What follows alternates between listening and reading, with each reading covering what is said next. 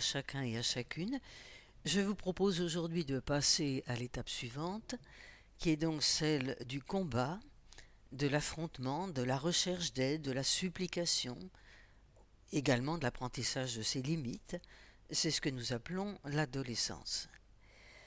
Au point de vue biblique, c'est Jacob dans son combat face à Dieu, combat dans lequel Jacob va découvrir que finalement il est le plus fort, mais combat au terme duquel il va recevoir son identité nouvelle, qui est celle de s'appeler Israël.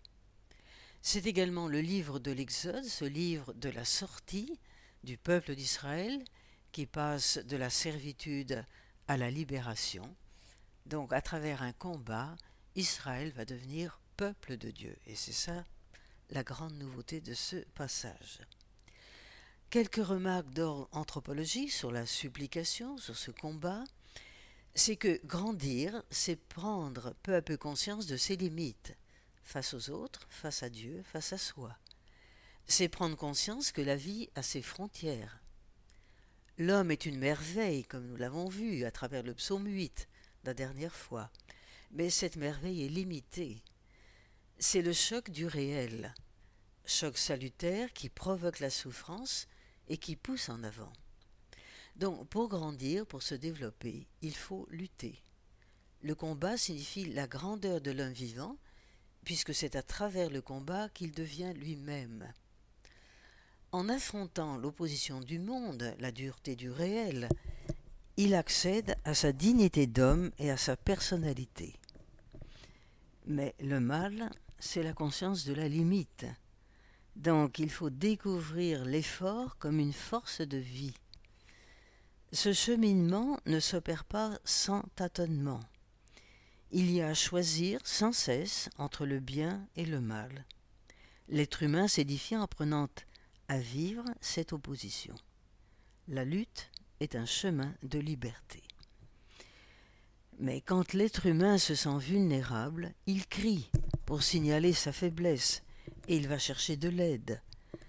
Le combat va lui faire éprouver à la fois l'hostilité et aussi la solidarité du monde et des hommes. Ceci, c'est vraiment l'expérience de l'adolescence. Dans l'Écriture, nous avons déjà vu en écoutant le psaume 1 qui nous présente une méditation sapientielle sur les deux voies, c'est-à-dire la liberté de l'homme. Les deux premiers chapitres de la Genèse redisent la même expérience. L'arbre et le serpent symbolisent l'homme devant sa liberté, arbre de vie, âme de la science, du bien et du mal. Voilà pourquoi le serpent est un animal tout à fait ambigu. Mais dans cette lutte pour la liberté, la Bible m'apprend que je ne suis pas seul. Celui qui m'a placé dans l'existence et celui qui m'aide, qui m'accompagne sur la route, c'est le Créateur. Il est en moi et il m'appelle par mon nom. Écoutons Isaïe au chapitre 43 des versets 1 à 4. Et maintenant ainsi parle le Seigneur, celui qui t'a créé Jacob, qui t'a modelé Israël. Ne crains pas, car je t'ai racheté. Je t'ai appelé par ton nom, tu es à moi. Si tu traverses les eaux, je serai avec toi. Les rivières, elles ne te submergeront pas. Si tu passes par le feu, tu ne souffriras pas, et la flamme ne te brûlera pas. Car je suis le Seigneur ton Dieu, le Saint d'Israël ton Sauveur. Car tu comptes beaucoup à mes yeux, tu as du prix, et je t'aime. Fin. À travers l'épreuve de l'esclavage et le désert de l'Exode, Israël fait l'expérience de cette aide que Dieu sans cesse lui offre. Il découvre qu'il peut compter sur son Dieu, et il prend l'habitude de crier vers lui. Moïse devient l'exemple que le peuple aura à suivre. Il entend le cri même de Dieu, Exode chapitre 3 verset 7, qu'il l'envoie pour être instrument de sa libération. Donc la supplication, c'est la plainte de l'homme conscient de son impuissance à s'en sortir. Mais la supplication apparaît comme une épreuve nouvelle, parce qu'elle me met à la merci de l'autre. Il va accueillir ou il va refuser. L'expérience de l'Exode est donc fondatrice du peuple d'Israël et de sa spiritualité. Elle est le passage de l'esclavage à la liberté. Quelques mots sur la prière de supplication. La prière de supplication recueille l'expérience de son peuple. Il se tourne vers Dieu car il sait que son Dieu lui demeure présent. L'ennemi, c'est celui qui en veut à l'homme, mais c'est aussi celui qui en veut à Dieu. L'ennemi, celui du pouvoir, de l'avoir sans limite, du désir sans peine, c'est l'idole. Il y a donc cette conscience profonde que Dieu ne peut pas pactiser avec le mal. La dynamique profonde s'enracine dans la foi en l'alliance infrangible que Dieu a faite, a conclue avec Israël. Aucune supplication d'Israël n'est vraiment désespérée. Le suppliant espère toujours finalement la réponse de Dieu. Les forces du mal ne sauraient avoir le dernier mot. Voilà pourquoi la supplication se termine toujours par une action de grâce. Nous l'entendrons à travers le psaume 22. Donc la force de la prière l'emporte sur l'angoisse. Je cite maintenant un exégète, Jean-Luc Vesco. Rééditant l'expérience de Job, les croyants de la Bible s'avancent dans la nuit de la foi, après avoir blasphémé peut-être, mais c'est au plus profond de l'abîme que Dieu vient les rencontrer. Fin de citation, et nous allons maintenant écouter le psaume 22. Il est un peu long, c'est certainement le plus grand psaume de supplication de la Bible que Jésus lui-même a prié sur la croix. J'en fais une première lecture, je reprendrai quelques passages en cours de notre entretien. Mon Dieu, mon Dieu, pourquoi m'as-tu abandonné? Loin de moi le salut, les paroles de mon rugissement. Mon Dieu, je t'appelle, le jour, tu ne réponds pas. La nuit, pas de silence pour moi. Toi, le Saint qui habite les louanges d'Israël, en toi nos pères se sont confiés. Ils se sont confiés, tu les as délivrés. Vers toi ils ont crié, ils ont échappé. En toi ils se sont confiés, ils n'ont pas été déçus. Moi, ver et non pas homme. Honte des humains, méprisé du peuple. Tous ceux qui me voient me bafouent. Leurs lèvres grimacent, ils hochent la tête. Il s'est remis au Seigneur qu'il le délivre, qu'il le libère puisqu'il se plaît en lui. Toi, tu m'as tiré du ventre, tu m'as confié au sein de ma mère. Sur toi je fus jeté au sortir du sein. Dès le ventre de ma mère, mon Dieu, c'est toi. Ne sois pas loin de moi, car proche est l'angoisse. Il n'y a pas de secours. Des taureaux nombreux me cernent, de fortes bêtes de Bachan m'entourent. Contre moi bâillent leurs gueules, lions lacérants, rugissants. Comme l'eau, je m'écoule, et tous mes os se disloquent. Mon cœur devient comme la cire, il fond au milieu de mes viscères. Mon palais est sec comme un tesson, et ma langue est collée à mes mâchoires. Tu me places dans la poussière de la mort. Car des chiens me cernent, une bande de malfaisants m'assaille, ils ont lié mes mains et mes pieds, je peux compter tous mes os. Eux me regardent et me surveillent, ils partagent entre eux mes habits, ils tirent au sort mon vêtement. Toi, Seigneur, ne sois pas loin. Ô ma force, à mon secours, hâte-toi. Libère de l'épée ma vie, de la patte du chien mon âme. Sauve-moi de la gueule du lion, des cornes des buffles tu m'as répondu. Je raconterai ton nom à mes frères, dans l'assemblée je te louerai.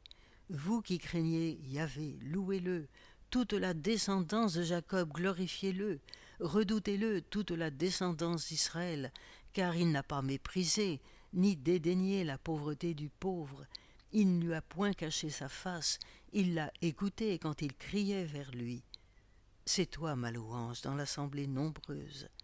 J'accomplirai mes vœux devant ceux qui le craignent. Les pauvres mangeront, ils seront rassasiés, ils loueront le Seigneur ceux qui le cherchent. Que votre cœur vive à jamais. Ils se souviendront, ils reviendront vers le Seigneur, tous les confins de la terre. Elles se prosterneront devant lui, toutes les familles des nations. Car au Seigneur la royauté, il domine les nations. Pour lui seul se prosternent tous les gras de la terre. Devant lui se courberont tous ceux qui descendent à la poussière. Il a fait vivre son âme, une descendance le servira on racontera le Seigneur à la génération à venir, on fera connaître sa justice au peuple à naître, car il a agi. Je signale au passage que le car il a agi, qui a ça en hébreu, signifie littéralement il a vaincu la mort. Voilà donc notre psaume 22 dans lequel on peut, si vous voyez déjà une structure d'ensemble, discerner deux grandes parties, comme vous l'avez noté certainement à la lecture, une grande partie de supplication qui va donc du verset 2 au verset 22, et une deuxième partie plus courte, une partie de louange, versets 23 à 32. Versets 2 et 3, parallèles au verset 20, 22, Mon salut, sauve-moi. Voilà un rappel. Puis verset 23 au verset 31, Je raconterai, on racontera. Donc la première partie, partie de supplication, peut être coupée en deux. Versets 2 à 11, Mon Dieu, mon Dieu, c'est toi.